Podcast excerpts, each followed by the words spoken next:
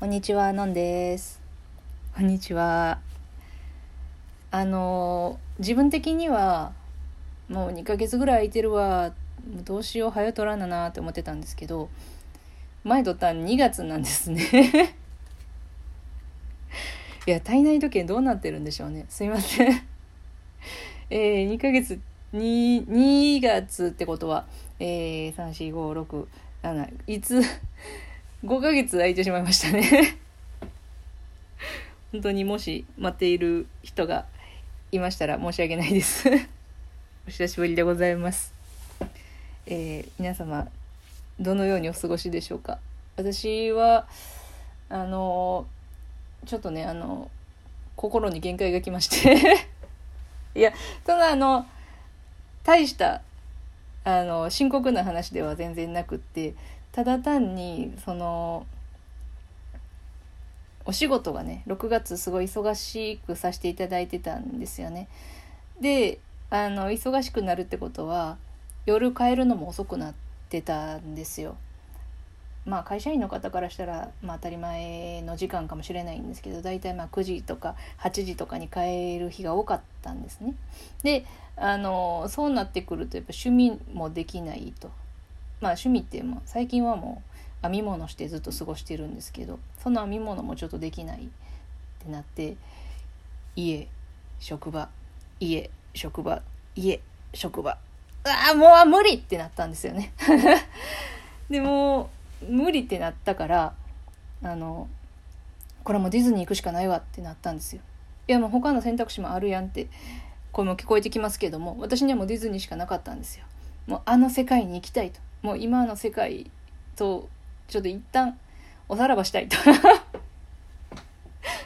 別に変な願望ではなくて、うん、ちょっとあの現実を忘れたいってなってででもあのもう今の段階で休み取れないなってなったんですよ。あのちょっと無理そうなんですね。休み取るのが。ででも行きたい。どうしよう。もうこれはもう日帰りしかないわってなって。であの早朝もうなんか始発からディズニーに向かってでも夕方3時ぐらいにディズニーを出て帰ったら家に着けるんちゃうかって。ていうのを職場の人に言ったら職場の人から「正気じゃない」と「も うもう絶対後悔することになるからやめろ」と言われたんですよね。でもまあまあそりゃそうなんでしょうけどまあそれはそうと限界なんですよねってなってうだうだしてたらそれをまあ友達に言わせていただいたら友達がまあ、もし邪魔じゃなかったら一緒に行きたいなみたいに言ってくれたんですよ。でね、まあ、自分も自分でもうすうすそのこれは行かれた計画やなっていうのは感じてたんですよ。でそんな行かれた計画にその人を巻き込むなんて通常できないってなって じゃあちゃんと休み取りたいからちょっと、えー9月ぐらいにさせてもらえないかなって言ったら「ああうんいいよ」って言っていただけたので9月にそうあのあの世界に行けることになったわけですよ。でなったらねあのやっぱ最大限楽しみたいじゃないですか。でやっぱディズニー楽しむのには何が必要かって考えた時に、まあ、体力と知識だと思ったんですね。あのディズニートリビアみたいなのを聞くとか集めるとかのがすごい好きででそれをそのあのディズニートリビアをあの今ちょっとこう仕入れてるところなんですよ。あのま YouTube を見たりあと、まあ、立ち読みとかしたりね 立ち読みなんで立ち読みやねん買えよってなると思うんですけど買ってたらきりないからあの立ち読みしてあのもしいい本があれば買おうってなってるんですね。だから別にあのせこい考えでは全くなくってその厳選してるだけなんですよ。言い訳みたいに感じたらすいませんけど。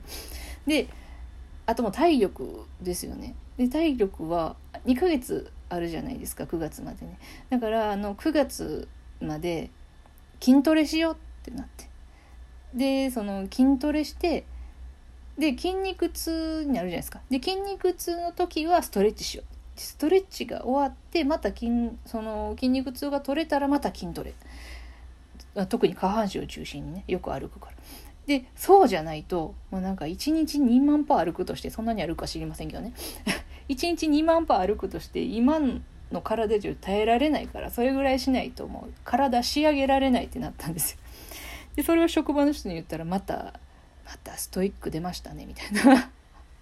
そんなディズニー行くのに筋トレする人の話なんて聞いたことないみたいな。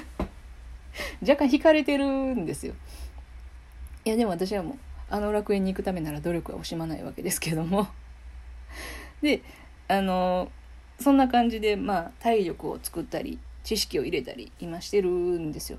で知識入れるために本ねさっき言ったように読んでたらなんかそのディズニーランドでもそのいろいろなエリアがあるじゃないですか。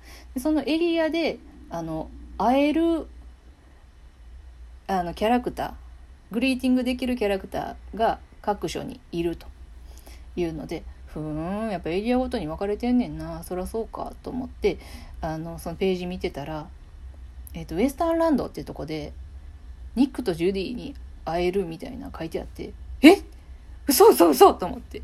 え会えんの？今えグリできんの？みたいな。でも速攻でなんか友達に連絡して会えるかもしれへん。みたいな。いやでもこの別にもう実際に会えなくてもいいと。その会えるかもしれないっていう状況が私を生かす。みたいなことを 連絡して。